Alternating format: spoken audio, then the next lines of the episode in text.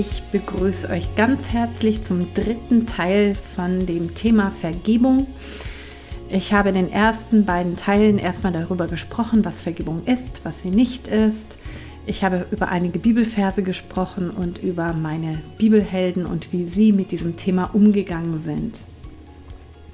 Heute geht es weiter um ähm, Vergebung im Licht der Bibel. Und da will ich erst einmal ein paar ganz, ganz heftige, herausfordernde Worte vorlesen.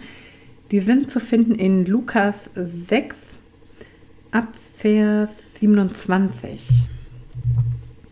Aber ich sage euch, die ihr zuhört, liebt eure Feinde, tut wohl denen, die euch hassen, segnet, die euch verfluchen bittet für die, die euch beleidigen. Und wer dich auf eine Backe schlägt, dem biete die andere auch dar. Und wer dir den Mantel nimmt, dem verweigere auch den Rock nicht.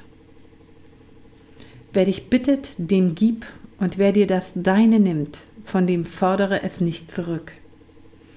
Und wie ihr wollt, dass euch die Leute tun sollen, so tut ihnen auch. Und wenn ihr liebt, die euch lieben, welchen Dank habt ihr davon? Denn auch die Sünder lieben, die ihnen Liebe erweisen. Und wenn ihr euren Wohltätern wohltut, welchen Dank habt ihr davon? Das tun die Sünder auch. Und wenn ihr denen leid, von denen ihr etwas zu bekommen hofft, welchen Dank habt ihr davon? Auch Sünderlein sündern, damit sie das Gleiche zurückbekommen. Vielmehr liebt eure Feinde, und tut Gutes und Leid, ohne etwas dafür zu erhoffen. So wird euer Lohn groß sein, und ihr werdet Kinder des Höchsten sein, denn er ist gütig gegen die Undankbaren und Bösen.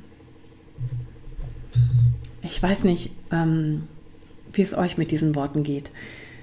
Das sind so, so radikale, so unnachvollziehbare übermenschliche Worte, dass man sie auch wirklich nur in der Bibel finden kann. Ich glaube nicht, dass in irgendeinem persönlichen Weiterentwicklungsbuch Ratschläge dergleichen gegeben werden würden.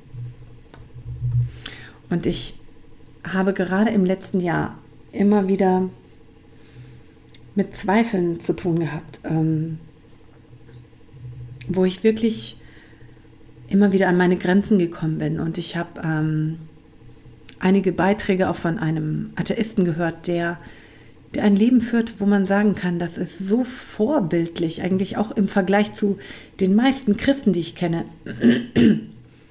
weil er so hohe Ideale und so hohe, hohe Wertvorstellungen hat, dass er sich, ähm, dass er einen hohen Preis dafür bezahlt hat, um sein Leben entsprechend zu führen, damit er ein gutes Vorbild sein kann.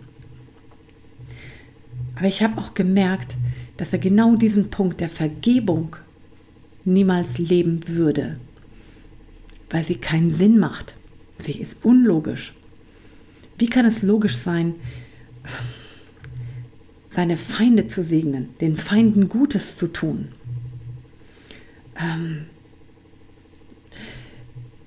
zu geben, wo nur von einem genommen wird. Ich glaube nicht, dass Jesus das gesagt hat, um uns eine große Last aufzubürden, so wie die Pharisäer das gemacht haben, die ein ständig daran erinnert haben, was wir noch alles falsch machen und wo sie noch mehr machen müssen und welche Regeln sie noch nicht beachtet haben. Jesus beschreibt hier den, diesen übernatürlichen Weg, wo er uns hinführen will und das er will eigentlich auch damit sagen, ohne mich könnt ihr das gar nicht. Das ist ein Ideal, was man nicht so, wie soll ich sagen, ja, lese ich, hey, mache ich, kein Problem. Vor allem diejenigen, die das gehört haben, die wussten auch wirklich, was es bedeutet, Feinde zu haben. Das waren nicht nur Leute, die irgendwie schlecht über einen geredet haben. Das konnten Leute sein, die einem wirklich physisch wehtun konnten, die einem das Leben nehmen konnten. Und um das ein bisschen verstehen zu können, möchte ich euch ein kleines Bild geben. Ähm, wobei mehrere. Also ich habe das schon damals, als wir bei einem Hauskreis waren, hat uns jemand mal erzählt, ah, wenn jemand sagt, ähm, wir sollen die Extrameile mit jemandem gehen oder wir sollen einem geben, obwohl äh, derjenige schon genug weggenommen hat, dann soll, dann ist das nicht so, dass man sich das so vorstellen muss, dass äh, derjenige, der gibt, so, ich habe ja vorher schon immer wieder den Fußabtreter benutzt als Beispiel. Also es ist nicht so dieses unterwürfige, oh ja, okay, dann bitte hier hast du auch noch das. Nicht mit dieser Energie. Es war eher etwas aus einer Stärke heraus. Und diese Worte wurden, glaube ich, auch dementsprechend verstanden, dass wir die andere Backe hinhalten, nicht irgendwie mit einem unterwürfigen, sondern eher mit einem gehobenen Haupt. So, ja, schlag noch die andere Backe. Also mehr mit, mit einer gewissen Würde. Jesus will uns so stark machen, dass es uns leicht fällt, selbst solchen Menschen vergeben zu können. Und das Bild, was ich bringen wollte, ist, dass wenn ihr euch vorstellen könnt, dass ihr, sagen wir mal, 10 Millionen Euro gewinnt auf einen Schlag. Ihr habt dieses Geld, ihr schwimmt im Geld, ihr wisst gar nicht, was ihr damit machen könnt. Und dann läuft euch jemand über die Straße, der euch 5 Euro schuldet. Wie stark werdet ihr euch aufregen? Ich glaube, ihr werdet noch nicht mal irgendwie einen Gedanken daran verschwenden können. Ihr werdet ihm auch gerne locker mehr Geld geben. Und äh, wenn auch jemand kommt und sagt, hey, gib mir 10 Euro. Tja, ja, hier hast du die 10 Euro. Das wäre kein Ding. Also es würde nicht wehtun und das wäre auch nicht so eine Sache, mit der ihr ringen müsstet. Und auch wenn das jetzt kein perfektes Bild ist, aber ich glaube, dass Gott uns in so einen, in eine Mentalität hineinbringen möchte, wo wir in ich sage, geistlich im Überfluss schwimmen, sodass wir in einer Freiheit leben, leicht vergeben zu können. Noch ein anderes kleines Beispiel aus unserem, aus unserem Alltag. Ähm, wir haben vier Kinder, die so im Alter auch ein bisschen auseinandergestreckt sind.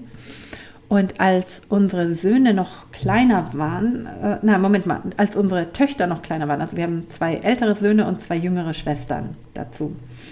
Und ähm, als die Kleinen noch ganz klein waren und dann, sagen wir mal, bei den Jungs mal so ein bisschen gebissen haben oder ihnen ein bisschen wehgetan haben beim Toben oder sowas, ja, da konnten die Jungs so richtig wütend werden. Obwohl ihnen eigentlich klar sein müsste, naja, das Baby hat ja nicht absichtlich gebissen, das war noch so Neugier, das war im Spiel oder sowas. Aber weil sie das mental einfach noch nicht so verstehen konnten, naja, das haben die halt gemacht, obwohl sie es eigentlich nicht wirklich wollten oder so, war es für sie schwer, mit diesem Schmerz umgehen zu können. Jetzt, wo sie größer sind, können sie mit vielen solchen Situationen ganz anders umgehen. Und wenn dann ähm, die Kleinen mal ein bisschen kleckern am Tisch oder sowas, dann ist es für die verständlich, naja, da brauche ich nicht sauer sein. Oder wenn sie ähm, ja auch manchmal nerven, also gerade der Älteste, der hat inzwischen eine Fähigkeit, dass er das leichter vergeben kann, einfach weil er weiß, ich bin, naja, wenn die Kleine mich ein bisschen kickt, das tut nicht wirklich weh. Ja, also das ist Mini-Schmerz. Äh, wäre natürlich was anderes, wenn der Bruder das machen würde, ne? Aber wenn die Kleine das macht, dann ist es nicht wirklich schwierig, ihr zu vergeben, weil er weiß, dass sie das nicht mit Absicht macht. Und äh, ich merke gerade, dass dieses Beispiel ein bisschen hinkt, weil es hier stark mit der Absicht verknüpft ist, die hier in diesem Fall meistens nicht negativ war. Aber ich möchte noch ein anderes Beispiel bringen und zwar, äh, ihr kennt ja Gesellschaftsspiele und wenn äh, Geschwister miteinander zum Beispiel Mensch ärger dich nicht spielen, dann kann das laut und verletzend werden. Vor allem, wenn das dann so ein Kopf-an-Kopf-Rennen ist und der eine den anderen besiegt, da kann das den anderen manchmal ganz schön heftig verärgern. Man kann wütend werden. Wenn ich jetzt aber mit, mit meinen Töchtern spiele und die sind ja viel, viel jünger als ich und haben viel, viel weniger Erfahrung. Und ich, da muss ich sagen, es fällt mir nicht schwer, sie jetzt zum Beispiel beim Memory gewinnen zu lassen. Und das gönne ich ihnen auch total. da fühle ich mich nicht verletzt oder habe den Eindruck, oh, ich muss mich zurücknehmen und oh, ich, ich verliere mein Gesicht ihnen gegenüber oder sowas. Ich will nicht damit sagen, dass wir überheblich sein sollen, aber dass wir eine Gesinnung erhalten sollten, also dass das von Gott geplant ist, dass wir eine Gesinnung haben, die uns dahin führt, dass wir das nicht als einen großen Verlust anerkennen, wenn wir von Feinden umringt sind, die uns was wegnehmen. Weil wir im Gottesreich, welches wir noch nicht sehen können, eine Position haben, die mit Ehre gekleidet ist und die es uns ermöglicht, großzügig zu sein, und zwar nicht nur mit materiellen Gütern, sondern auch mit Hilfe, mit Vergebung, mit Schmerzen aushalten und dergleichen. Ja, aber wie soll das dann bitte funktionieren? Hört sich ja gut an. Und ich denke, dass es wichtig ist zu wissen, was das eigentliche Ziel ist und wo Gott uns hinbringen will. Und dazu gehört ja eben diese Herzenspflege, damit wir uns immer mehr dahin entwickeln können. So, dann möchte ich aber trotzdem nochmal den Weg aus Matthäus 18 bringen und ein bisschen, ähm, bisschen detaillierter erklären. Hier geht es ja um, diesen, um dieses Beispiel, wenn jemand sich dir gegenüber versündigt, also jemand verletzt dich. Dann kannst du erstmal mit der Person reden und das ist schon mal ein super, super wichtiger Person, äh, wichtiger Schritt, dass man nämlich erst zu der Person hingeht, die einen verletzt hat. Oder wo man auch Sünde gesehen hat. Manchmal ist es ja, dass jemand etwas gemacht hat und man beobachtet das und denkt sich, das ist ja voll daneben. Und ich muss auch selber gestehen, dass ich dann auch schnell diese, diese Tendenz habe oder diesen Drang, dass ich am liebsten mit jemand anders darüber reden möchte und erklären möchte, guck, hast du gesehen, was der oder die gemacht hat? Das war ja voll daneben. Und genau das möchte Jesus nicht. Er sagt, wir sollen direkt zu der Person hingehen. Und ich merke, dass wir das wahnsinnig selten machen. Das ist eigentlich so ein simpler Schritt und der kann ja schon dazu führen, dass schnell eine Versöhnung zustande kommen kann, weil wir so oft fehlinterpretieren oder denken, der andere, das hätte, das hätte der andere nur gesagt, um uns zu verletzen, obwohl das überhaupt nicht der Fall war. Da können so viele Dinge bereinigt werden, bereits in diesem ersten Schritt.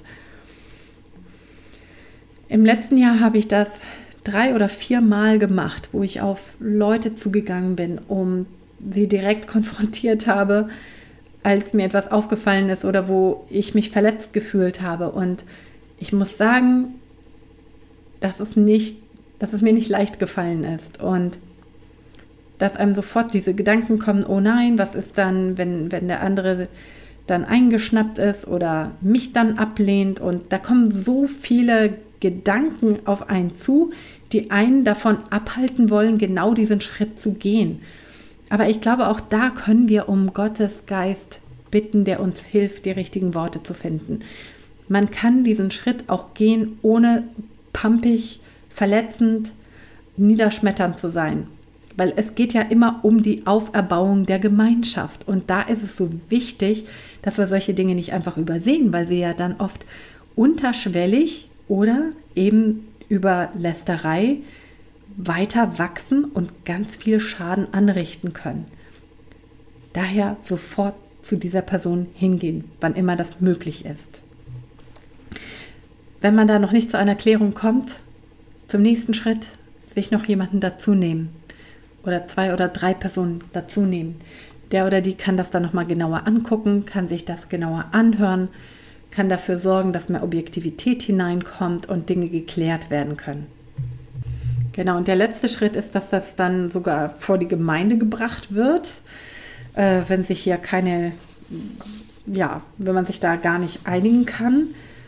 Und auch da glaube ich nicht, dass es darum geht, dass man jemanden bloßstellt oder sagt, oh guck mal, das ist so ein schlechter Sünder, den müssen wir jetzt raushauen. Ich glaube, es geht so sehr darum, dass äh, Jesus ist die Einheit so wichtig, dass uns, dass in unserer Gemeinde Einheit entsteht, also und bleibt. Dass es ein ganz großer Wert in unseren Gemeinden sein soll, dass wir uns eins sind. Und wann immer irgendein Konflikt da ist, der nicht bereinigt ist oder der immer noch unterschwellig weiter wachsen kann und wo man einfach denkt, naja, solange ich das nicht anspreche, ist ja alles in Ordnung, ich setze mich eben weiter weg von dem oder wie auch immer. Das Dumme ist ja, dass sich dann manchmal auch solche Parteien bilden. Man redet über die Person und der redet über die andere Person und dann entstehen, entsteht eine viel größere Kluft und die Gemeinde kann nicht mehr eins sein. Um das zu vermeiden, müssen manchmal diese Unruhestifter hinaus. Manchmal haben die da noch Anhänger. Das ist immer eine wahnsinnig schmerzhafte, ähm, ja, schmerzhafte Geschichte. Da haben wir auch einige Erfahrungen gesammelt, die sehr ungut waren. Aber manchmal ist das vonnöten. Und das hängt jetzt, also das ist jetzt natürlich sehr stark ein Gemeindethema. Aber dennoch glaube ich, der erste Schritt, dass man zur Person selbst hingeht oder vielleicht sich auch manchmal jemanden dazu nimmt, ist etwas, was wir alle anwenden können. Ich habe ja schon angekündigt, dass ich im nächsten ähm, Teil noch einige anderen praktischen Tipps weitergeben möchte, wie man den Weg der Vergebung gehen kann. Doch davor möchte ich euch wieder einen Action-Tipp geben. Und zwar geht es heute darum, überlegt doch mal, gibt es jemanden, über den oder die ihr etwas Negatives gesagt habt, weil sie euch verletzt hat? Also jemand, der euch wehgetan hat und ihr habt aber nur mit einem, also mit einem anderen Menschen über die Sache gesprochen, ohne mit der Person selbst direkt zu sprechen. Da möchte ich euch bitten, betet doch mal über die Angelegenheit und ähm, ja, beißt eventuell in, in den sauren Apfel und sprecht die Person an. Und äh, wie gesagt, bittet da um Weisheit, dass ihr die richtigen Worte findet, dass ihr das in Liebe tun könnt. Manchmal ist es unweise, wenn, wenn ihr genau wisst, dass niemand bei solch einem Gespräch gewinnen könnte. Aber wenn ihr es nicht wisst, dann betet darüber und wagt eventuell einen ganz mutigen und oft auch sehr heilsamen Schritt. Genau. Und ich freue mich auf das nächste Mal und hoffe, dass ihr da wieder dabei seid und mit mir weiterlernt. Danke fürs Zuhören. Tschüss.